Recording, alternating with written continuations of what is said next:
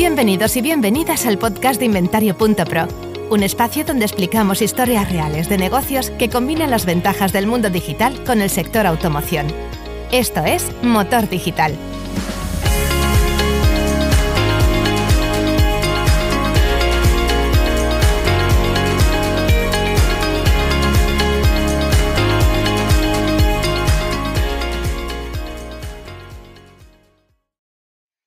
Hola, ¿qué tal? Bienvenidos, bienvenidas a un nuevo episodio de Inventario.pro del podcast Motor Digital.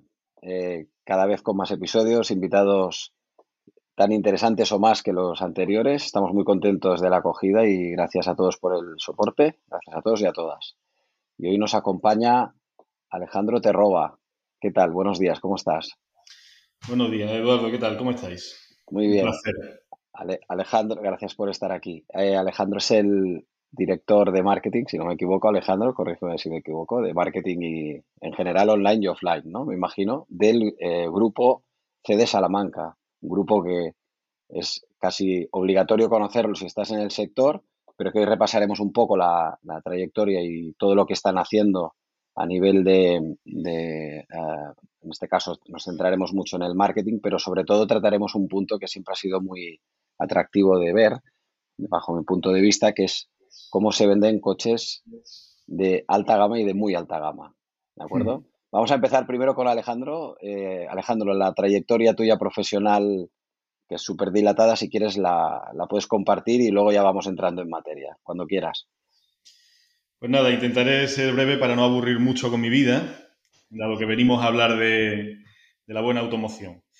Eh, bueno, eh, pues eso, soy Alejandro Terroba, tengo 36 años, casi 37 ya, no me importa decir la edad. y bueno, mi itinerario ha sido un poco particular porque no vengo nativo del sector de la automoción, aunque sí que es cierto que he sido un apasionado de la automoción desde muy pequeño, hasta el punto que, bueno, según me recuerda mi abuelo, el primer dibujo que yo hice en mi vida fue un coche y de ahí, pues bueno, eh, una familia también muy, muy apasionada del mundo de la automoción y de los coches, pues heredé esa, ese, ese hobby o esa afición y bueno, aquí estamos. Mi itinerario parte del sector turístico, donde me formé, donde estudié en, Granada y pasé después a una serie de cadenas hoteleras eh, y después cadenas independientes y ahí pues donde me formé desde que empecé a trabajar pues, pues apenas 20, 21 años, recién terminada la, carrera. Hasta que, bueno, después de 13, 14 años dedicado al sector eh, hotelero, eh, pasé también por Rentacar, tuve mi propia empresa también dedicada al consulting y recursos humanos hotelero. en el año 2015 y empecé a iniciar una búsqueda relacionada con el sector de automoción, movido principalmente pues, por la curiosidad, ¿no? de qué, de qué es lo que se cuece dentro de este sector, cómo funcionan las cosas y, demás. Dentro del sector eh, hotelero, sector turístico, eh, pude pasar por departamentos comerciales, eh, muy vinculado también al marketing y sobre todo departamentos relacionados con recepción, gerencia, dirección adjunta. En 2015 inicio mi búsqueda dentro del, sector de la automoción en diferentes puntos de España y resulta que se libera una oportunidad dentro del grupo C de Salamanca para, para técnico de marketing. Y bueno, eh, finales de 2015 pasé una serie de procesos y de entrevistas y apenas empezando el 2016 pues comencé en esta casa en la que llevo ya pues seis años prácticamente.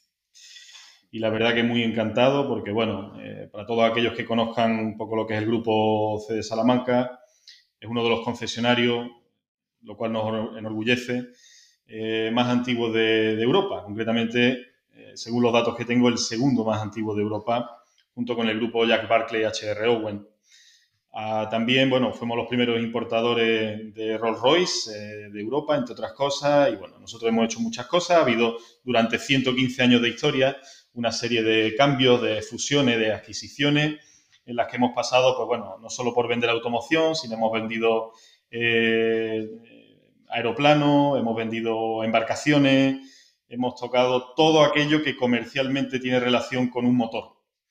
Aparte de, bueno, estar especializado en la venta de recambios oficiales, etcétera, etcétera, etcétera. Y bueno, aquí estamos en este maravilloso contexto de automoción que todos estamos disfrutando, eh, muy dinámico y muy cambiante y bueno, en cualquier caso, siempre encantado y disfrutando mi trabajo como si fuera verdaderamente una pasión y un hobby. ¿En qué año nació CD Salamanca o qué es lo que os consta? En el 1907. ¿1900? 1907. Sí, sí.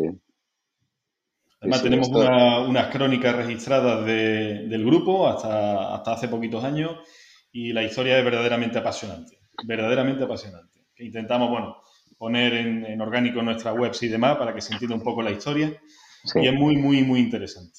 De cómo una serie de visionarios, fundadores y empresarios hicieron de esto, pues, algo grande, ¿no? Muy bien, fantástico. Vas, eh, tal como lo tenéis eh, montado en presencia física, luego hablaremos de esto, vosotros estáis en, tanto en Madrid como en la zona de Marbella, eh, también en alguna otra ciudad o algún... estamos en, Madrid con dos posiciones, estamos en Alcobendas también y estamos en Marbella y Estepona. Muy bien, fantástico. Y ahora hablemos de las marcas que trabajáis, porque no todo el mundo las tiene. Afortunadamente, no son redes muy sobredimensionadas. No, no. Eh, pues, ¿qué concesionario o qué marcas de concesión oficial tenéis? Bueno, pues somos concesionario oficial de Jaguar Land Rover en Madrid, Marbella y Estepona y Alcobendas. Y después también tenemos a Bentley y Marbella, concesionario oficial, y, y Ferrari y Ferrari Marbella, Ferrari C de Salamanca.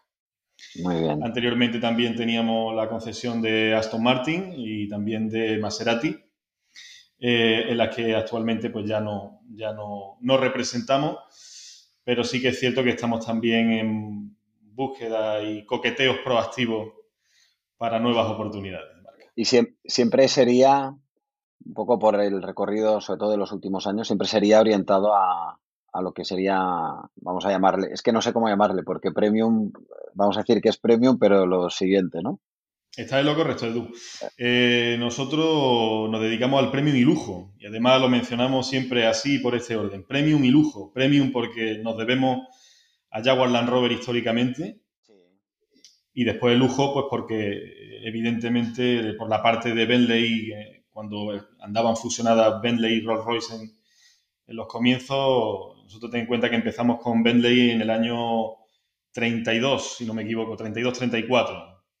Eh, y nos debemos a ambas segmentaciones, pero siempre lo decimos por este orden, premium y lujo. De acuerdo. Em, claro, nosotros el, nombre de marca de CD Salamanca, que se asocia siempre a estas marcas, pues se asocia a coches de lujo y todo. Eh, y luego llegas tú en el 2015, que ya está muy desarrollado, pues todo la generación de leads y el marketing online, que con los últimos años ha evolucionado todavía más. Y entonces tienes que pensar cómo llevar el segundo grupo de concesionarios más antiguo de Europa a entender y abrazar con todas vuestras fuerzas el tema digital. Y yo me imagino que es lo que tú te encuentras diciendo, a ver, estoy en, una de las casas más prestigiosas de, coches de premium y de lujo y tengo que afrontar el, tema digital. ¿Quieres explicarnos un poco qué es lo que has tenido que hacer, por dónde habéis tirado, qué es lo que después de seis años has aprendido para vender coches y conseguir leads de coches premium y de lujo en Internet? Porque yo creo que esa es la parte que será más jugosa, sin duda, de esta entrevista, que es, vale, el, vender coches, pero luego hay que vender coches premium, que eso sí que yo sí que lo separaría, porque ahí hay marcas que puedes homologar a, a Jaguar Land Rover tranquilamente. Y luego está el lujo, ¿no? ¿Quieres explicarnos y desarrollar un poco cómo se hace? Me has hecho una descripción tan quirúrgica, diría que hasta bequeriana, que me has puesto un poco nervioso incluso, porque me ha parecido estar en mi primer día aquí en el grupo. Eh, pues sí, así supongo, es. Supongo que te lo preguntarían igual, porque al final oye, ¿tú qué vas a hacer? Bueno, yo lo que me encuentro aquí en 2015 básicamente es que, bueno, ya había, eh, habían existido anteriores, de, anteriores técnicos de marketing en aquel momento, que era la idea con la que yo comencé. Ah, sí que es cierto que había algunas cosas hechas en materia de online, pero ciertamente de una manera bastante tímida. No, evidentemente, ya se hacía una preventa, por así decirlo, online, teníamos presencia online, teníamos nuestro posicionamiento orgánico, eh, teníamos algo de, display contratado, pero sobre todo lo que había era mucho, mucho offline y mucho experiencial, mucho evento, muchas acciones. evidentemente, eh, es un toro bravo ¿no? lo que te encuentras porque queda mucho por hacer, eh, hay mucho margen de mejora, muchas posibilidades de, expandir y demás. Evidentemente también con la propia idiosincrasia que tiene, que tiene CD Salamanca, con un portfolio de tanto peso, ¿no? Eh, en esa segmentación premium y por otro lado lujo. Cada marca es hija de su padre y de su madre y, eh, además cada una de nacionalidades diferentes. Nos debemos a las marcas alemanas, a las marcas inglesas y a las marcas italianas. Y cada una opera de una manera particular con su propia personalidad, valor y fuerza de marca, lo cual lo hace todavía más bonito porque es un ecosistema donde tienes flores de distintos colores y de distintos tipos y situaciones muy diferentes en cada una de las marcas y donde además hay una particularidad internamente, y es que esto es una mesa con varias patas y siempre hay una pata que cojea, siempre. Y si no son dos. Por distintas razones, por ciclos de producto, por entendimiento de la marca, eh, por cuestiones de campaña, por cuestiones propias e internas de nosotros, a efectos comerciales, marketing o postventa, eh, relevancia, etcétera, etcétera.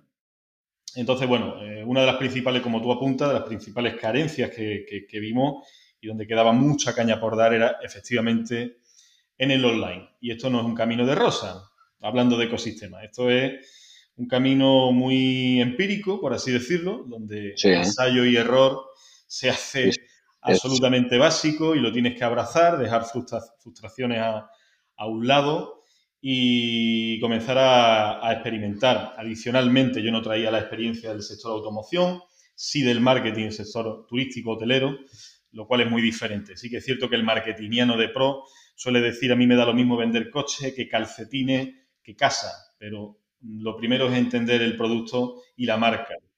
Adicionalmente a eso, eh, tenemos la suerte de, de, que de que CD Salamanca está consolidado como marca propia. No todos los concesionarios pueden decir que son una marca de concesionario.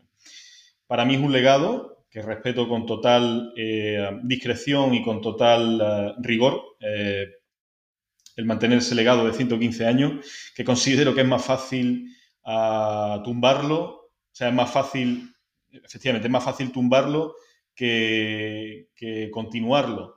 Y hay que mantenerlo con especial cuidado, ¿no? no es fácil mantener todo este portfolio al que nos debemos exige un compromiso de 24/7 y para eso pues lo que ha habido que, ha habido que probar pues son estrategias nuevas y, ya te digo, ensayo-error constante, autocrítica, dejar frustraciones y egos profesionales a un lado y empezar a medir eh, resultados y a dar métricas de rigor. A vosotros, el, Vamos a ir, si quieres, desgranando por partes. La, parte offline en lo que es la venta de coches premium y venta de coches de lujo. Si quieres, podemos separar uno del otro. Yo creo que sí que vale la pena. Pero, por ejemplo, cuando habláis del, marketing experiencial y todo, ¿qué, ¿cuáles son las claves? Por ejemplo, en el, en el tema online entraremos ahora en bastante detalle, pero en el, en el tema offline, cuando montáis el, cualquier acción en el mundo físico para entendernos que busque captar clientes o hacer promoción de marca, evidentemente con a la marca detrás, pero ahí ya estamos atacando ya lo que es la marca del, coche.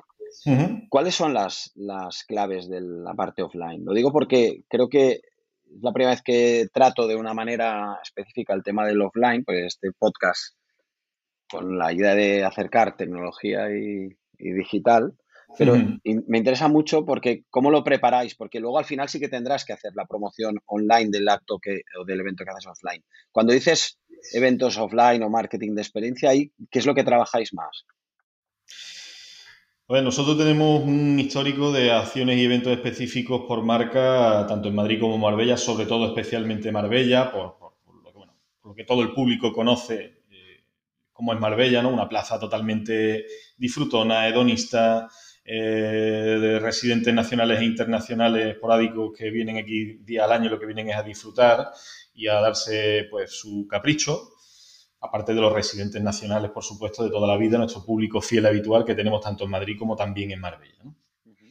Eh, para nosotros, me atrevería a decir que tanto la parte experiencial o de acciones y eventos, entre paréntesis, es tan sumamente importante como el online siempre que el enfoque, al igual que en una campaña online, sea al target ideal, en el momento ideal, en el sitio ideal.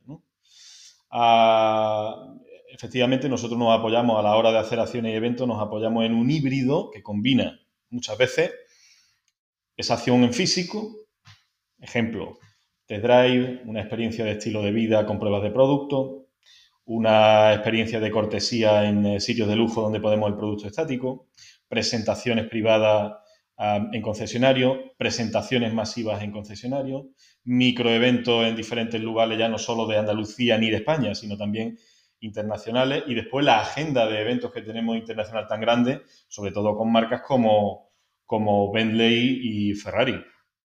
Eh, aparte de eso, para toda esta convocatoria, que digamos que es la parte más crítica o troncal a la hora de organizar una acción experiencial y que sea de éxito, aparte de la propia organización pre-evento que hay, que es fundamental. Dentro de esa organización pre-evento nos apoyamos en una gran parte online. Eh, nosotros, con ese ensayo-error, insisto, nos hemos dado cuenta que, para nosotros la, convocatoria en digital es fundamental. El éxito de un evento nos la jugamos al inicio de partido, por así decirlo, en la convocatoria online. Sí que es cierto que a veces, pues por distinción, VIPs y tal, tiramos de tradicional, tiramos de convocatorias en, soporte papel, en invitaciones entregadas en mano, en cartas, etcétera, etcétera, pero la convocatoria online para nosotros es tremenda, porque tenemos o intentamos tener, porque decir que se tiene una base de datos saneada creo que es un atrevimiento, por muy bueno que sea, pero intentamos tener una base de datos lo más correcta posible para poder hacer esas segmentaciones que para nosotros son básicas a la hora de una convocatoria de éxito. No, es lo mismo eh, convocar un público para la presentación de un Bentley Mulsanne o un Bentley Flying Spur que convocar público para dentro de la misma marca Bentley Continental o dentro de Ferrari convocar para un Spider extremo eh, como para un GT de Ferrari, por ejemplo. ¿no? Son públicos diferentes, generalmente, segmentaciones diferentes, con gustos diferentes. Y también depende mucho también del sitio. Pero insisto, nosotros el éxito de un evento experiencial, eh, aparte de las herramientas que podamos utilizar tradicionales de offline, de convocatoria, el online, la convocatoria online tirando de CRM, tirando de EDM, tirando de, mailing masivo, eh, tirando de, notificaciones push a través de CRM en versión SMS o en WhatsApp, se nos hace absolutamente fundamental. Y toda esa información de leads de valor que después indistintamente de si son convertidos o no, acuden a nuestro evento, se hace fundamental con la labor de recabado de datos que tenemos por dos canales principalmente. Uno es los canales de marca, que nos reporta información y oportunidades de venta, que al final finalmente es un lead con datos, y por otro lado, por los canales externos, por así decirlo, la marca, como es, por ejemplo, el recabado de datos que tenemos con Inventario Pro, ¿no? los diferentes canales. nosotros es fundamental para un evento de éxito. Muy bien. ¿Cómo hacéis el... Eh, claro, la base actual de clientes o los clientes potenciales la guardáis a buen recaudo, pues ahí en el, email marketing, pero vosotros cómo hacéis eh, y, realmente dónde os cunde más la captura de, nuevos eh, individuos eh, potencialmente clientes vuestros de alguna de las marcas. Y me centro mucho en, la tipología de marcas que tenéis, porque no es tan evidente sin, o sea, hay que probar mucho, como dices tú, pero no es tan evidente conseguir clientes de ese target tan concreto que tenéis. ¿Esto cómo lo trabajáis en el online y qué es lo que os, eh, normalmente lo que os cunde más? Bueno, la búsqueda de perfiles nuevos, sobre todo a nicho, como trabajamos nosotros, yo lo considero casi, y pido disculpas de antemano a los artistas, pero es un poco un arte, ¿no? En el que intervienen a determinado determinados factores o determinadas situaciones. nosotros, para la búsqueda de nuevos perfiles, primero, eh, después de mucho intentarlo, nos hemos dado cuenta de que lo que las marcas llaman el member get member, tráete a tu amigo, tráete a tu familiar de peso, tráete a tu contacto de peso, tráete a tu persona de influencia. No sé. El Member Get Member se hace muy necesario para nosotros a la hora de esa prospección de perfiles nuevos interesante. Otra cosa es cuando los eventos requerimos companions, ¿no? Acompañante. Acompañante, pues, evidentemente, pues eh, su pareja, es un amigo íntimo, eh, que también le gusta o es, entusiasta. Pero cuando incidimos en traer una persona de contacto de peso, como llamamos member get member, ahí es donde siempre sacamos mucha, mucha tela. Pues Aparte de te eso. te voy a contar una cosa. Sí, claro. Nosotros sabemos que en marcas que no son premium, los leads de referidos que te llega el, cliente que tú tenías en la base de datos, que vengo de parte de, son los que más convierten de todos. Curioso. También en marcas no premium. Qué bueno. Es decir, la confianza que te da que te recomiende un amigo en el cual tú confías, un amigo, una amiga, que te traiga eh, y te dirija al concesionario que él ha comprado y ha estado contento, eh, tiene una tasa de conversión que va del 65 al 80% si, la, si se trabajan bien cuando vienen referidos de la manera correcta. O sea, no, es, oye, ves allí, o sea, tienes que comprarte el coche allí. Y eso es lo que a nosotros nos llamó mucho la atención cuando con distintos clientes analizábamos y entonces se daba el mismo patrón. Luego está, que este es el que dices tú de Member Get Member, muy interesante el concepto. Y luego está el, la pieza suelta, que este yo creo que es bastante más complicado, me imagino. Pero bueno, eso ya me lo dirás tú. Pero el Member Get Member ya te digo yo que sí que es transversal, confirmadísimo. El dato muy, interesante. El dato es muy bueno, Edu, porque también hay otra. Efectivamente, también nosotros llamamos los referral, ¿no? O, referido, un clásico, ¿no? En la, en la venta. Y efectivamente, yo creo que además los fabricantes, que he de decir que muchas veces tienden, o muchas empresas, particularmente hablo de la automoción, fabricantes de automoción, tienden a, a complejizar mucho los procesos, las mediciones y demás. Yo siempre tiendo al minimalismo y a si un proceso se puede hacer en dos pasos en vez de seis, lo hacemos en dos y el resultado es el mismo o cercano al mismo. Por muchas razones, ¿no? Primero, desgaste del equipo, tiempo, etcétera, etcétera. Sí, hay un coste operativo de todo, hacer Coste operativo, efectivamente. Eh, eh, con el tema de los referra y los member get member, los fabricantes por fin se están dando cuenta de que en las mediciones de calidad, eh, una de, de las métricas más fiables o más honestas que hay a la hora de medir la calidad tanto de venta como postventa, incluso de marketing, evidentemente son los NPS. Los NPS no son de ayer, los NPS tienen ya bastante tiempo, ¿no? ¿Qué mejor? NPS para los no marketingianos, Net Promoting Score, ¿correcto? Correcto. Correcto. Es el índice, ¿no? es lo que a veces nos aparece en alguna web por ahí. ¿Con qué probabilidad recomendarías Efectivamente. X, X, X, ¿Qué mejor métrica o qué mejor referencia a la hora de recomendar un producto, un servicio, una marca? Sí, correcto. Que preguntarle a tu persona de confianza, a tu familiar, a tu pareja, tu hermano. Sí, sí, eh, sí. ¿Me recomendarías esto? Y entonces, eh, bueno, gran parte de nuestros KPI variables van ahí, basados en los NPS, ¿no? Los índices. Y te dirán la verdad. Y te dirán, la, verdad. Y te dirán la verdad. y aparte de eso, a los pues amigos y a, de esto se les miente poco o nada. Absolutamente. Aparte de eso, eh, evidentemente las ventas que vienen por referido, eh, ya el comercial psicológicamente cuando encara una venta de referido dice, bien, este viene bien encarado, positivo, viene recomendado, viene con ganas porque es su hermano, porque es su pareja, porque su padre le ha dicho, mira, y es una venta efectivamente con una alta tasa de conversión.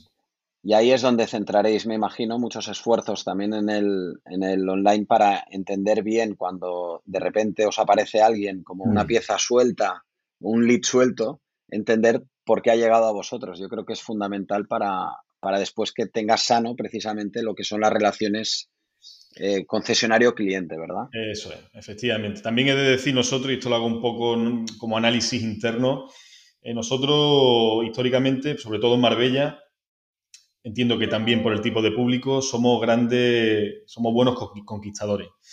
Eh, tenemos que seguir trabajando la, fidelización. Esto es un tema muy común a, los concesionarios. en los que es tanta la presión comercial que hay por parte de los fabricantes y por objetivos, no ahora precisamente en este contexto, porque como sabemos no hay coche prácticamente. No hay VN, no hay vehículo nuevo. Recordamos una vez más que este podcast está siendo grabado en octubre del 2021 para el que tome esta nota histórica de que hay muy pocos coches en el mercado desde hace bastantes meses. Cuando pase entre años, cojamos la máquina del tiempo y. Y alguien, que vuelva a este vídeo dirá: Ah, sí, sí, me acuerdo. La crisis de. ¿eh? ¿cómo le, además, al final, la gente le ha puesto nombre, que es la, crisis de los microchips o de los chips y tal. que no sé. Pero vamos, que es un problema bastante eh, coyuntural pero largo, eh, pues seguramente tendréis esta circunstancia vosotros también, porque al fin y al cabo son coches y tienen lo que tienen dentro. Así, así. Entonces, el, trabajo este, cuando ya tenéis todo el lead generado, ya tenéis la relación construida, ya has entrado el lead, le toca al comercial o a la comercial. Eh, ¿Qué diferencia hay desde lo que tú entiendes, sabes o has experimentado entre los comerciales de concesión de marca estándar, vamos a decir, del segmento no premium, premium y lujo. ¿Cuáles son las cosas que dice realmente es diferente una cosa de la otra? Es decir, para vender un comercial un coche así o así o así, pues tiene que hacer lo que sea. ¿Y cuáles serían las claves? A ver, yo la, venta la veo como algo bastante ancestral, bonito y una disciplina, eh, aparte de tremendamente respetable, eh, es una de las cosas que más me gustan. Aunque mi enfoque sea un enfoque en marketing, pero yo entiendo que el marketing se debe por y para la venta y para acompañar la venta. Entonces, partiendo de, aparte del típico ¿no? mantra de la detección, generación de necesidades, etcétera, etcétera, eh, marketing se debe básicamente a la venta. No hay venta sin marketing ni marketing sin venta, ni postventa. Eh, hay diferencia entre los diferentes tipos de departamentos comerciales, indistintamente si es generalista, premium y lujo, pero al fin y al cabo tienen todos una cosa en común, que es una extrema vocación de servicio. Y eso es una cosa que sí está muy aplicada en el sector servicio hotelero, por el que puedo hablar, eh, hostelero, hotelero, eh, sí que es cierto que hay muy metido en vena ese compromiso necesario de vocación de servicio al cliente, enfoque, asistencia, etcétera, etcétera. En los concesionarios también los departamentos comerciales evidentemente también tienen inculcado ese, ese eso en la sangre, pero eh, se interpreta de otra manera porque sí que es cierto que hay tanta densidad de burocracia y esto sí que es un dato que tenía apuntado que quería comentar, que tanta densidad burocrática a día de hoy en los concesionarios merma ese enfoque de servicio, esa dedicación de servicio que se le tiene que ofrecer al cliente. Y esto es un problema común. Entremos en este punto. Densidad burocrática, ¿qué es? Densidad burocrática. En términos de ejemplos, por ejemplo, ¿qué en es? Términos de ejemplo, en términos de ejemplo es que es tal la magnitud, la cantidad de papeles, de procesos, de pasos que tiene que dar los equipos comerciales hoy en día, indistintamente del tipo de producto que vendan en la automoción, tan denso que no todo el mundo desafortunadamente tiene ni las mismas actitudes ni las mismas aptitudes.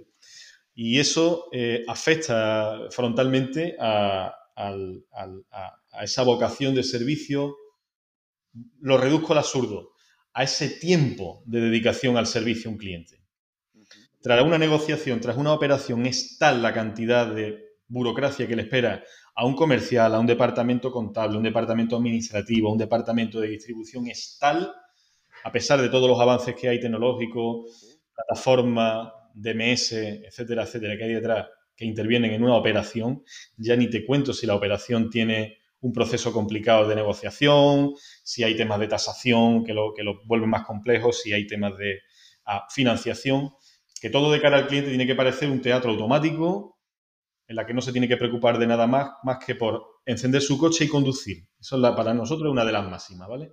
Pero hay tanto complejo detrás, burocrático, y cada vez más en cada uno de los equipos comerciales, postventa y marketing, que están haciendo o están volviendo algo más torpe la vocación de servicio, principalmente porque está afectando a los equipos comerciales esa burocracia. Todavía no he conocido ningún comercial o jefe de venta que me diga que no es para tanto. Con lo cual ya es un, dato. Eh, y además, eh, tengo buena relación con diferentes concesionarios de la competencia y un tema muy comentado, ¿no? Primero, evidentemente, el comportamiento del cliente, es un tema muy comentado entre, entre bambalinas de los concesionarios, y por otro lado, la cantidad de procesos y exigencias tan, tan, tan, altas que tienen los fabricantes con, con, los concesionarios. ¿no? Y eso afecta al servicio. Alejandro, en la venta de productos tecnológicos se da la, la, paradoja que el, o sea, por ejemplo, muchas veces, y a mí, a mí me ha pasado, pero yo tampoco soy muy tecnológico, o sea, yo no soy muy tecnólogo, pero es verdad que hay amigos míos que se meten a saco en las características técnicas de un producto que tiene mucha componente tecnológica. Entonces se presentan al, si lo quieren comprar, si lo compran pues por, comercio electrónico, Amazon, etcétera, pues ya vas y ya sabes el producto que quieres, has hecho tu, investigación y vas y lo compras. Luego van un día a la tienda y saben más ellos que el comercial que les está despachando sobre las características de la tele, del producto y tal, pues bueno, pues porque son ingenieros o porque son gente que, que se ha peleado con las entender las características técnicas del producto. Vale, esto es en el mundo tecnológico, pero ¿qué le pasa al coche? Y sobre todo al coche premium y de lujo. Que cada vez son productos mecánicamente más avanzados y tecnológicamente más avanzados. Ahora, cuando llega el comprador al concesionario, ¿tenéis ese problema de know-how directo de producto, vamos a decir, de alguien que se ha metido a fondo porque quiere saber que va a poner una inversión importante de su dinero al final son, coches caros y tiene que eh, estar seguro de lo que compra con un comercial que se tiene que, no quiero usar la palabra, pero se tiene que defender o tiene que argumentar la bondad del producto y discutir incluso cosas que no estén de acuerdo. Para mí es uno de los temas que sí que me gustaría que lo desarrollases un poco, porque ahí, ¿cómo está el tema y qué es lo que pasa en un caso así? fantástica pregunta. Eh, de comienzo te digo que absolutamente sí, pero con matices. Eh, tiene mucho que ver también con tu, primer con tu primera pregunta relacionada a cuáles son, o cómo tiene que encarar, eh, según la tipología de comercial o de producto, cómo, cómo tiene que... Sí, si quieres separamos lo que es premium, separemos premium de lujo. Eh, ¿Qué le pasa al premium cuando llega el, el, cliente ya pues con ganas de comprar, pero sabe cosas del coche, ¿no? ¿Y qué hace uno y qué hace el otro? Sin ambaje te respondo. En el premium absolutamente gran parte de los clientes que vienen, sobre todo en Madrid y el nacional que tenemos en Marbella, muchos clientes vienen con un profundo conocimiento del producto, profundo conocimiento del producto, y esto tiene que ver y con, por supuesto, con una psicología muy crítica del producto, eh, de, las capacidades que tiene o de las posibilidades que tiene de, de compra y cómo hacerlo para obtener las mejores prestaciones, el mejor precio, los mejores accesorios, etcétera, etcétera. ¿no? Y esto tiene que ver mucho con el premium. Eh, por una sencilla razón de que es un producto eh, técnicamente más, económicamente más accesible que, el lujo. También tiene mucho que ver con la evangelización de las marcas, de los fabricantes, y también tiene mucho que ver con el insight propio de, de la marca que ofrece al cliente. Evidentemente hay grandes diferencias. El cliente de Jaguar Land Rover generalmente tiene un gran crecimiento técnico, tecnológico y de capacidades del producto. Tiene un buen conocimiento financiero de cómo adquirir económicamente ese producto. pero también es cierto que es un cliente que confía bastante en el comercial que tiene delante. Una sencilla razón de que nuestras tiendas han sido también eh, revisadas y reformadas completamente, con nuevos estándares corporativos, etcétera, etcétera. Y eso crea esa experiencia cliente, esa atmósfera de cliente de, confianza a la hora de adquirir un Jaguar o un Land Rover, que insisto, tiene un rango de precio que parte de unos 40.000 euros aproximadamente hasta la serie SV de 180, incluso 190.000 euros, ¿no? En alguna gama. Un espectro muy elástico de precio, eh, pero que no obstante eh, hace que ese cliente tenga un avanzado conocimiento que emana evidentemente de las fuentes que todos sabemos. YouTube es una fuente de información impresionante a la hora del conocimiento de productos por contenidos que además generan los propios fabricantes. Esto no es que hayan hecho pruebas piratas o un influencer o un youtuber haya cogido una unidad de alquiler y haya... No, no. No, no, yo he visto cualquier, cualquier explicación, incluso los propios portales que ahora desarrollan contenidos periodísticos y todo, ves, ves los vídeos que graban y es que te caes de la silla. yo siempre recomiendo al cliente, cuando tengo la oportunidad, siempre recomiendo primero que vean los contenidos oficiales generados por la marca y luego además lo contrasten con las reviews que, que hacen eh, determinados profesionales periodistas del mundo del motor, que en España tenemos muchos y buenísimos, además. Ah, de ahí emana gran parte del conocimiento. Ya no tanto revista o tanto offline, sí que es cierto que nosotros, por, el target nuestro, que también suele ser un target que parte de los 30 y largos hasta, bueno, conductores que tenemos desde 70 y pico años, ¿no? Eh, que siguen comprándonos productos de lujo o premium. Eh, tienen un gran bagaje dentro de la marca, con lo cual también eso ayuda. Indistintamente de, este conocimiento tan profundo del producto, en el que, volviendo a hilar, el equipo comercial tiene que estar ultra formado, y es por ello que tanto los concesionarios como los fabricantes destinan grandes partidas anuales a la formación de sus recursos humanos, de sus equipos comerciales, postventa y marketing, eh, para que no haya fisura a la hora de esos procesos de negociación de, venta. De reparación o a la hora de generar impacto de marca o relevancia de marca, como en los casos de departamento de marketing. Nosotros no lo vemos esto como una amenaza, como grupo, para nada. De hecho, lo vemos como una oportunidad y como una virtud, porque el hecho de estar negociando, de estar viendo una operación con un, con un, con un, con un cliente, ah, hace que el baile de esa operación sea mucho más dinámico. No es lo mismo negociar una operación con un cliente que tiene determinado recelo o desconfianza hacia el producto por cosas que ha escuchado inexactas a la hora de la marca, que una persona que conoce que el vehículo tiene suspensión neumática, que tiene esta capacidad, este caballaje, este motor, que tiene determinados problemas endémicos, pero que solucionables haciendo determinadas cosas, como cualquier fabricante o modelo, y que, y que es capaz de hacer esto o es capaz de hacer aquello, o que aporta este estatus, o que tiene esta estética, o que tiene este diseño. ¿no? Eh, para nosotros es mucho más fácil eh, digamos, el operar eh, o realizar operaciones con clientes, tanto eh, clientes de empresa como clientes particulares, que ya conocen y aprecian en cierto modo el producto que están adquiriendo. Para nosotros son apasionados y entusiastas y es muy fácil de evangelizar o más fácil evangelizar y es más fácil enrolar sobre todo en una pretensión que tenemos nosotros como grupo.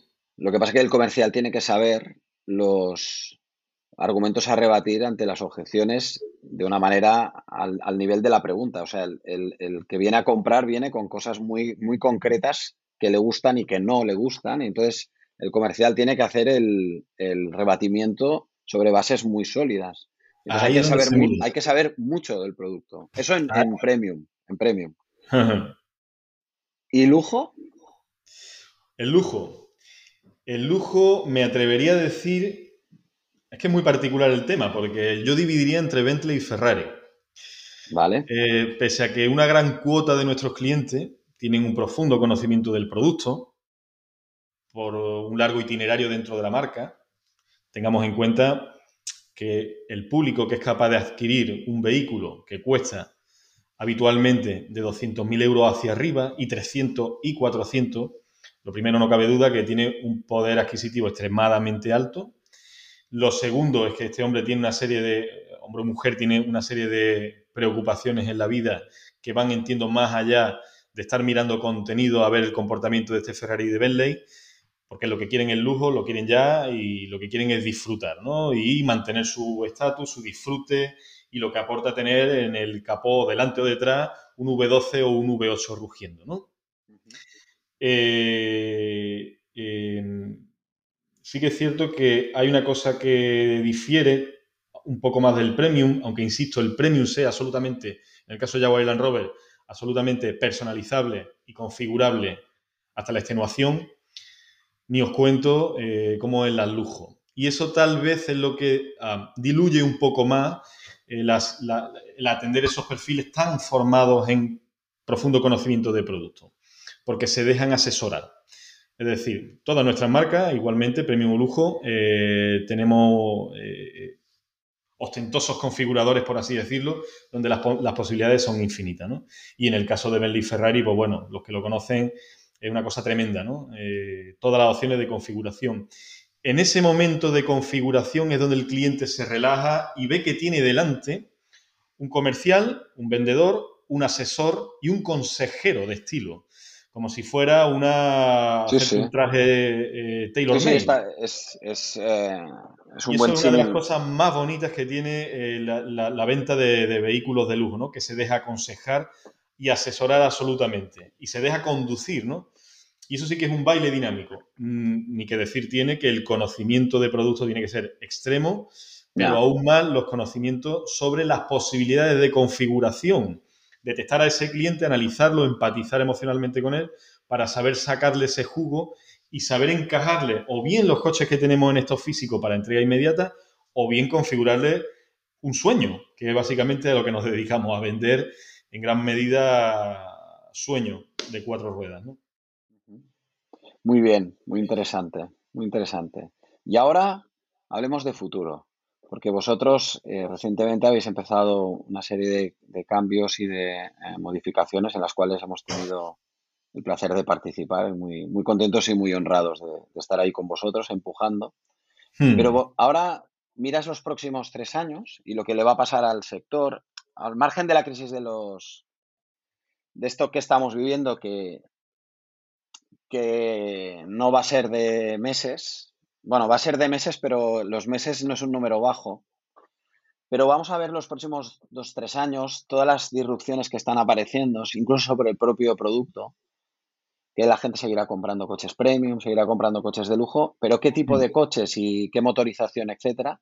Vosotros todo esto, mirando los próximos tres años, los cambios que van a haber, ¿a vosotros qué os atrae y qué os inquieta de todo lo que intuimos que va a pasar? Está buena, Edu, está buena. Ya, bueno, como te decía, yo, pregunto lo que quiero y tú respondes lo que quieras. Pero, pero para mí es un tema crucial porque creo.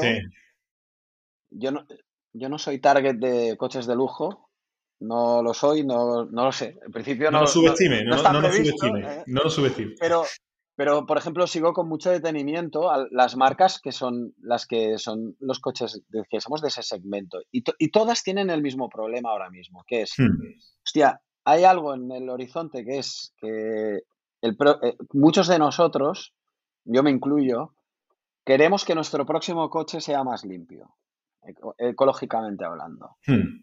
Parece ser que el eléctrico sería la solución y que con motores de combustible. Pero ya es una predisposición a no seguir comprando ese mismo tipo de coche. Empezó con el híbrido, yo creo que va a ir a más. Vale, y ahora nos encontramos con, unas marcas que tienen que hacer lo más rápido que puedan y frente a otras que ya han nacido eléctricas, la transición a otro tipo de, combustión. Vale, y, y, vosotros, que estáis justo en medio, ¿cómo lo veis?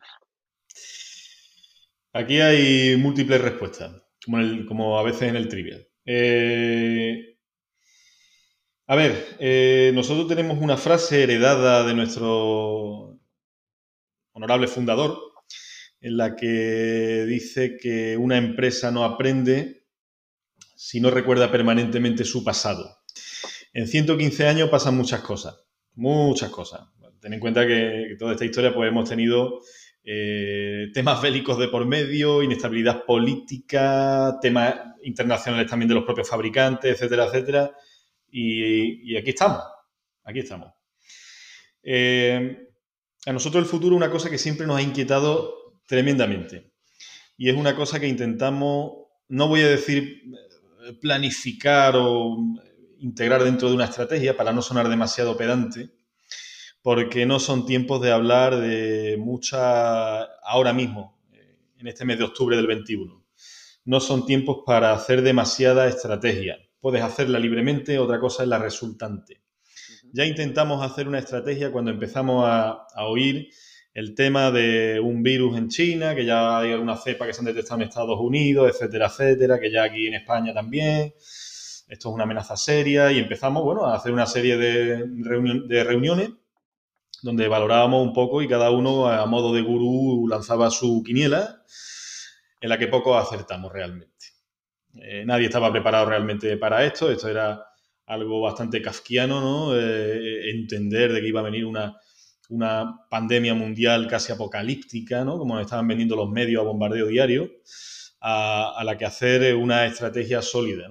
Entonces nosotros, desde comienzos del 20, de que esto se volvió realmente tangible y preocupante, en lo que afortunadamente ya creo que coincidimos, Edu, octubre de 21 podemos decir y ya se ven, eh, se ve un poco de, nube, se ven nube, no está el cielo claro del todo, pero evidentemente es una situación en la que oficialmente se puede decir que se está saliendo ¿no? y que la percepción es buena, se está viendo sobre todo en el money, comercialmente se está, eh, se está viendo los retornos, ¿no? Y eso es una cosa que podemos decir después de un año y medio largo, ¿vale? Sí, correcto.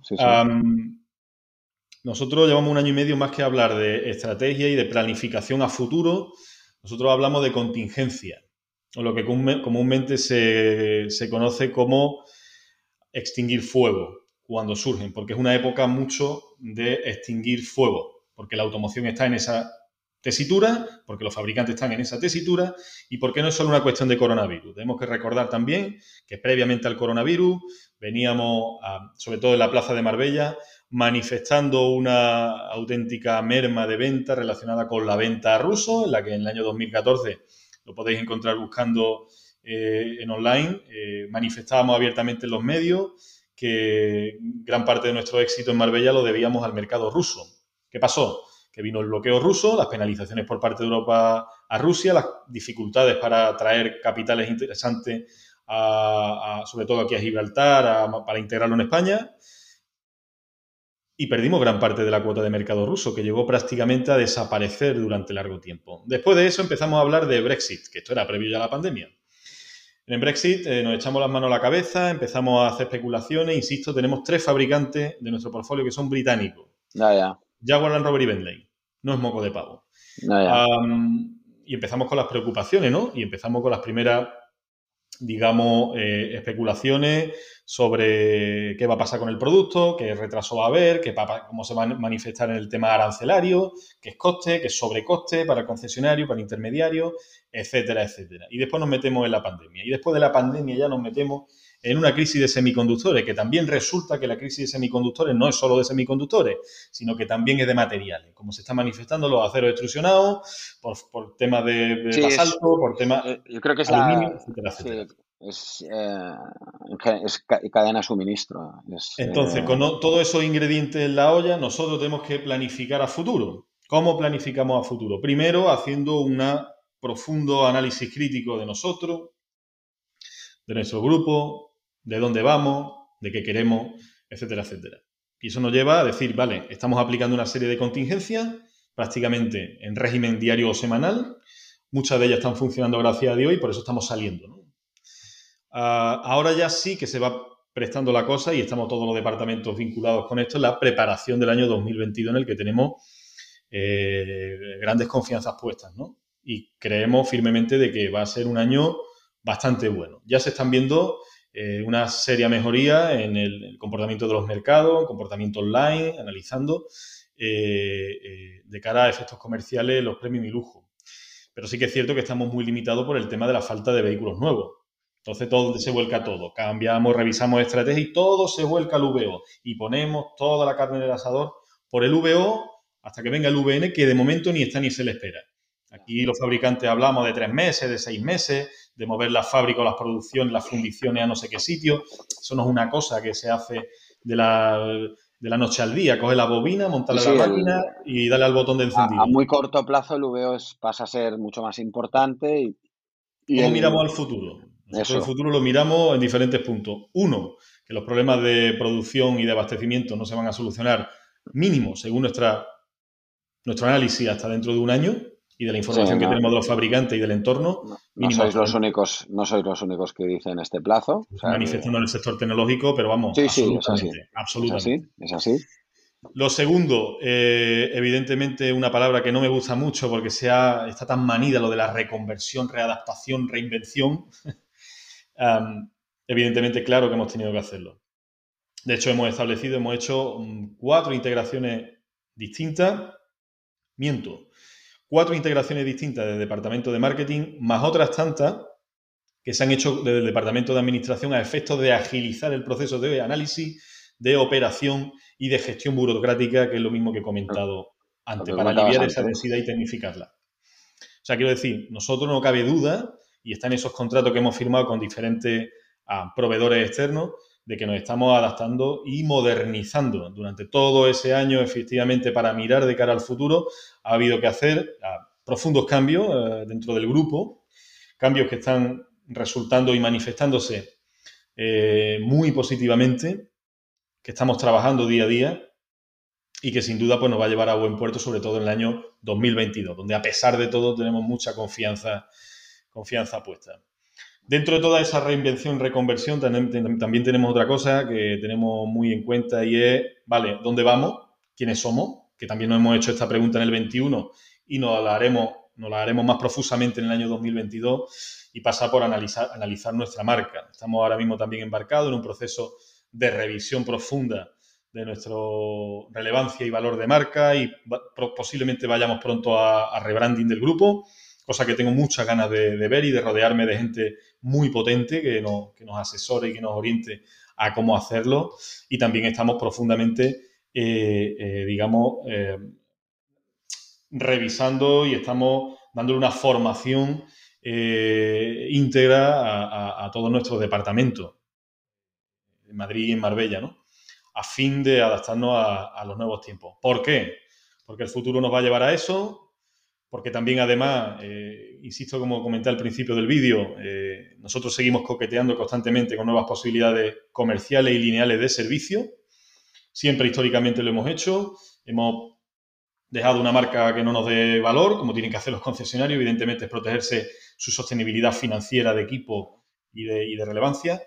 Em, y seguimos en, búsqueda activa. Y además, a pesar de todo esto que contamos, que no todos son eh, dramas y contextos, a pesar de todo, en, toda, en medio de esta vorágine, nosotros hemos seguido expandiendo el grupo.